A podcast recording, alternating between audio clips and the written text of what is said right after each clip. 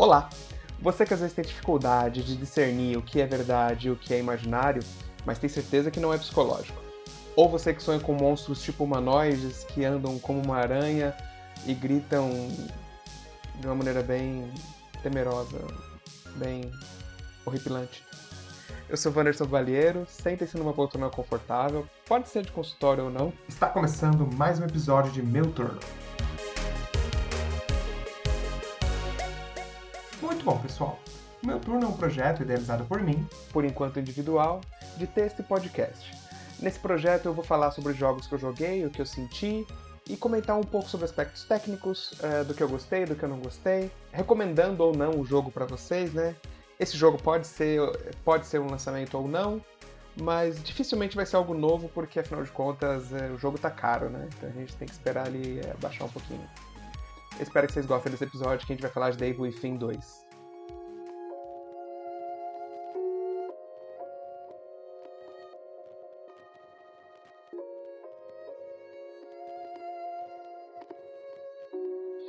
Devil Within é um jogo lançado em outubro de 2017 e eu joguei é, em julho de 2020. Ele saiu para PC, PS4 e Sony e foi produzido pela Tango Gameworks, publicado pela Bethesda e dirigido pelo Shinji Mikami. Sim, ele mesmo, o pai de Resident Evil. Ele é do gênero survival horror, com elementos de terror psicológico e algumas referências uh, a jogos do gênero em específico Silent Hill, né? O enredo dele, ele segue bastante do primeiro jogo, e eu vou evitar de entrar muito no, no primeiro jogo, para caso você não tenha jogado, né? Você controla o detetive Sebastian Castellanos e você é um policial que foi transtornado pelos acontecimentos do primeiro jogo e agora você se vê perdido uh, num caos psicológico que a sua cabeça ficou depois que aconteceu no, nos primeiros eventos de Devil e Fim. Né? Então, assim, rapidamente, isso não é spoiler, né? É, você perdeu sua filha num incêndio e a sua esposa também desapareceu misteriosamente e é dada como morta. É, você trabalha no departamento de polícia de Beacon e você investigou os acontecimentos do hospital de Beacon no primeiro, no primeiro, no primeiro jogo, né? Nesse segundo jogo, então, você já está passando por um tratamento psicológico e, e coisas aconteceram que te deixaram com trauma de tudo que aconteceu. Quando de repente Julie Kidman, que é uma colega dele do primeiro Devil e Fim, liga para você e te fala que a sua filha tá viva e que ela sabe onde está. Então você fica, ué, por que você não me contou isso desde o começo, filha da puta? Mas existe um motivo para isso.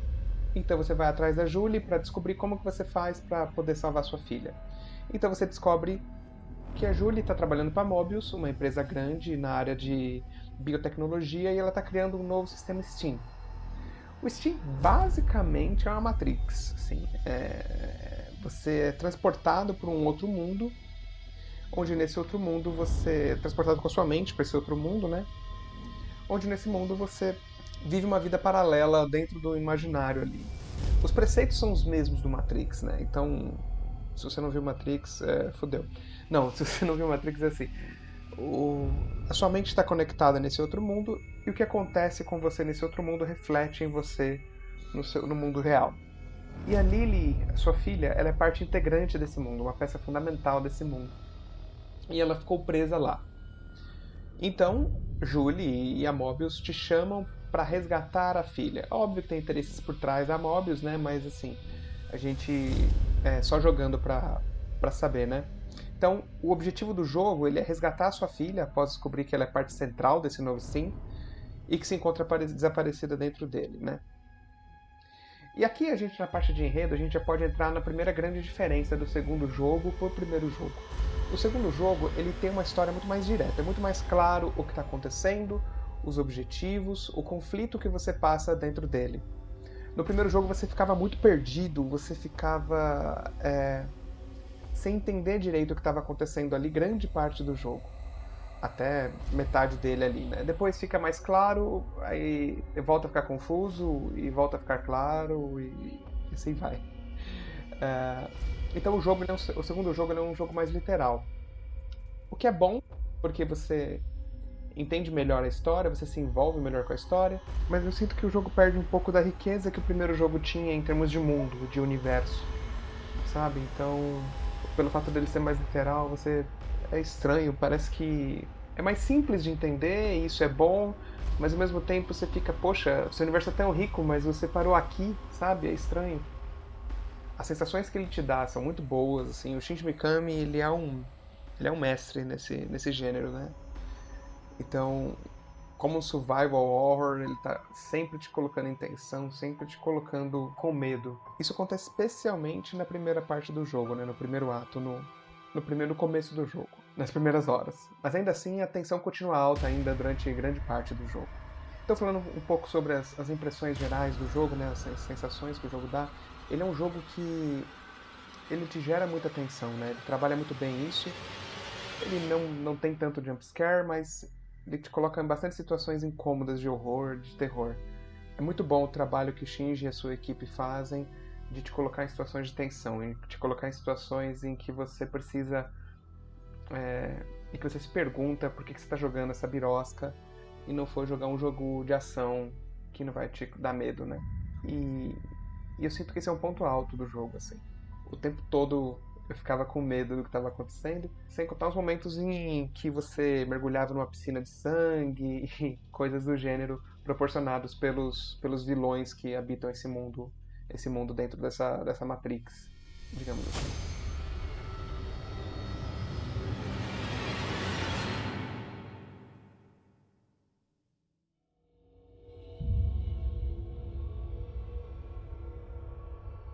Falando sobre o game design, e aqui eu acho que é uma parte bem da hora do jogo. O Shinji Mikami ele pega um conceito que até então a gente não vê em outros jogos de survival horror e aplica aqui de uma maneira muito interessante, que é o conceito de mundo aberto, né? Em Devil Within 2, você tem duas grandes áreas, dois grandes playgrounds do jogo, onde você é solto logo no início ali e você é livre para explorar tudo que tem nessa região.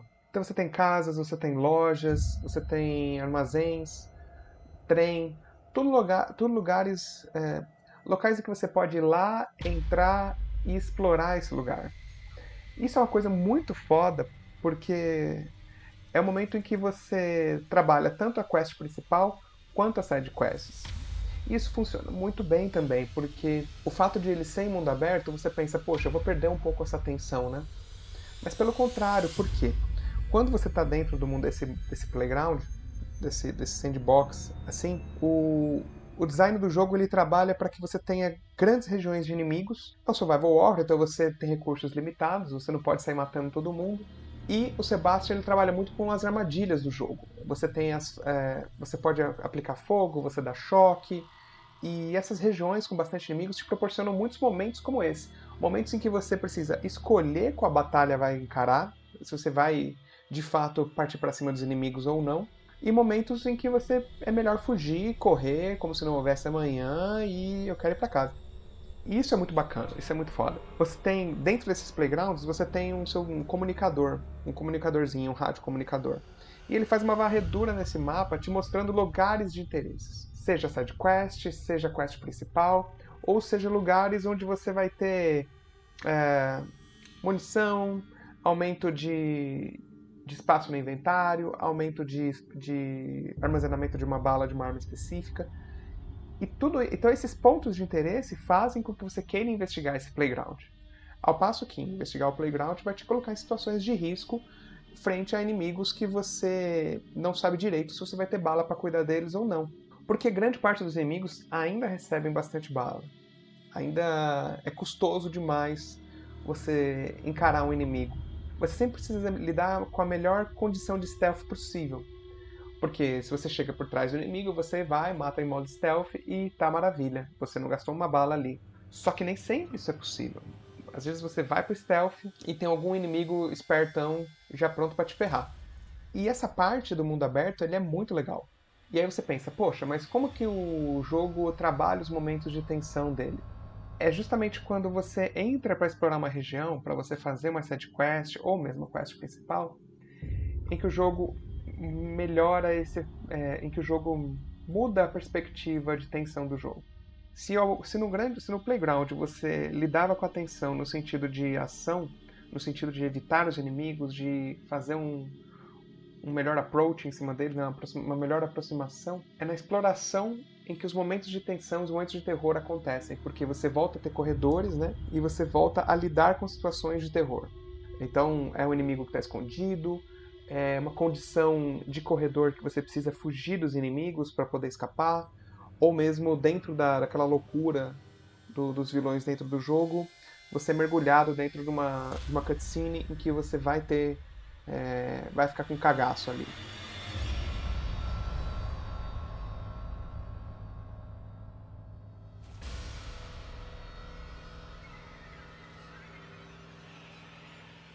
Então, o jogo, o Devil Within 2, ele, ele dosa muito bem essa parte de tensão e ação nesse mundo aberto. E, e de longe, assim, é a melhor parte do jogo. O problema é justamente na melhor parte do jogo. Não é bem que essa parte é ruim, é porque ela é excelente. O problema é que ela é, não representa o jogo de fato. Você tem as duas regiões principais de, de mapa, só que você vai passar um terço do jogo nessas regiões. O resto, você volta à velha mecânica de Survival Horror. Você volta à velha mecânica de um jogo linear, com corredores, em que você vai caminhando por eles, enfrentando os inimigos, é, desviando ou, ou decidindo a melhor forma de, de tratar deles. E é uma pena, sabe? Porque tipo, o jogo inteiro podia ser de mundo aberto ali, sabe? É, tá competente o que foi feito ali. Ele podia ter feito o jogo todo em mundo aberto, com essas regiões de exploração, essas regiões de pontos de interesse, e deixar na mão do jogador, dentro desse Steam, né, dentro desse universo, decidir qual batalha ele vai, ele vai encarar ali. Então, é, é muito foda, mas é pouco. E é, uma, é um pouco que te deixa triste, porque o jogo poderia ter sido memorável nesse sentido, sabe? Mas ele te dá um gostinho e depois volta à velha mecânica, né? É, outra coisa que desanima um pouco, mas aí é um problema de design mesmo, né? É o fato de que, assim, você tá nesse mundo, você tem bastante inimigos e você não consegue dar conta deles ao mesmo tempo. Então você vai escolhendo batalhas. Porém, pelo sistema de upgrade do jogo, você vai ficando mais forte.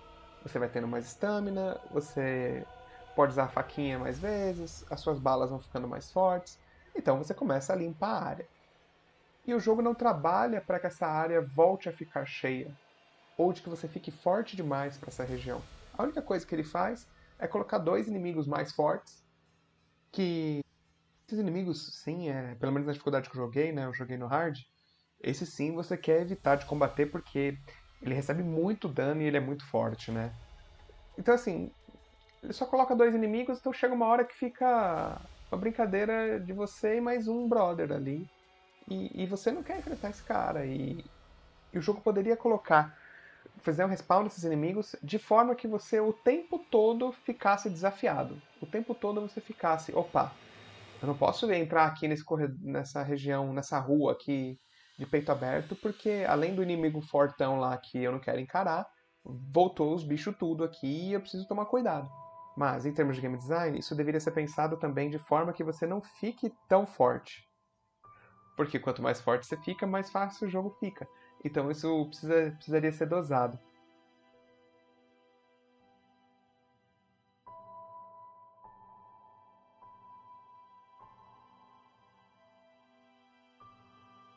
Os chefes do jogo, os vilões do jogo são muito bons. Eu gosto muito de como o vilão nasce nesse jogo, né?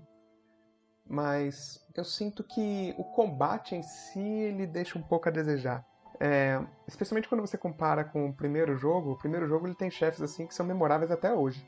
Inclusive, e aí eu não vou dar spoiler, o próprio segundo jogo ele meio que referencia isso. Os chefes eu também considero um ponto negativo, não no sentido de história, porque de história eles estão ali, são bons e você fica com raiva e você quer mandar eles a merda. Mas o combate contra eles realmente ele realmente peca um pouco dentro do que você está esperando ali do momento do combate, né?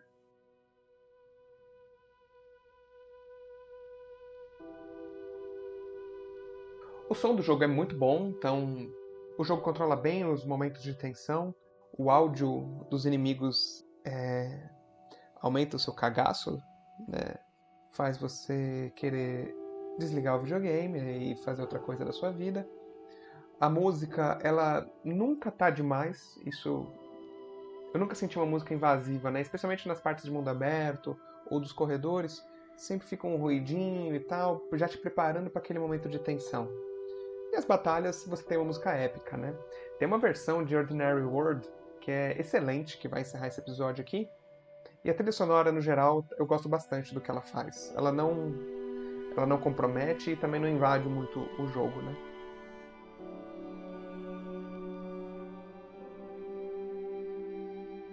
E bom, o jogo em si eu recomendo bastante para quem gosta de survival horror. Ele poderia ser um jogo memorável, ele poderia ser inovador, tanto quanto Resident Evil 4 foi, né, que também é feito por Shinji Mikami. Mas eu sinto que ele peca, ele peca um pouco sobre ele peca um pouco sobre confiar naquilo que ele faz, sabe?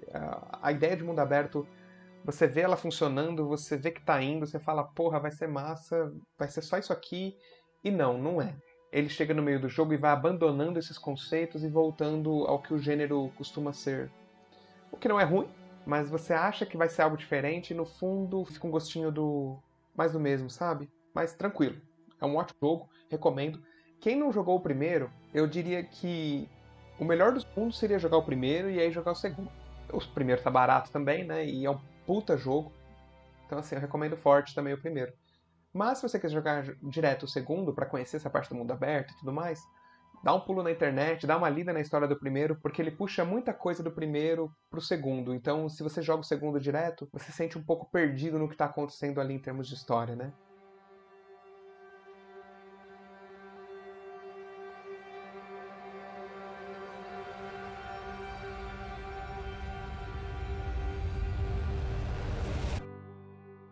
E bom, é isso. Eu espero que vocês tenham gostado. Uh, mandem mensagens no Twitter. Uh, dá uma lida no texto lá no Medium, que tem também. Qualquer feedback é bem-vindo, seja na edição, seja no que eu falei aqui. Se eu falei alguma groselha, dá um toque aí também, tá, tá sossegado. E é isso aí. Até o próximo episódio. Aquele abraço.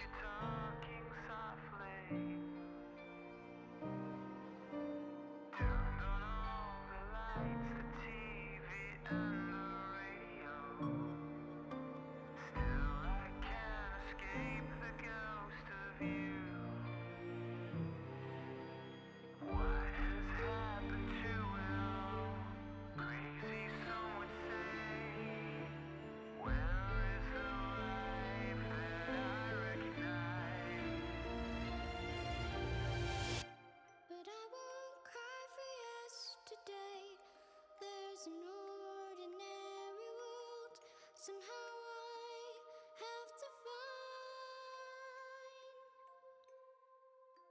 And as I try to make my way to the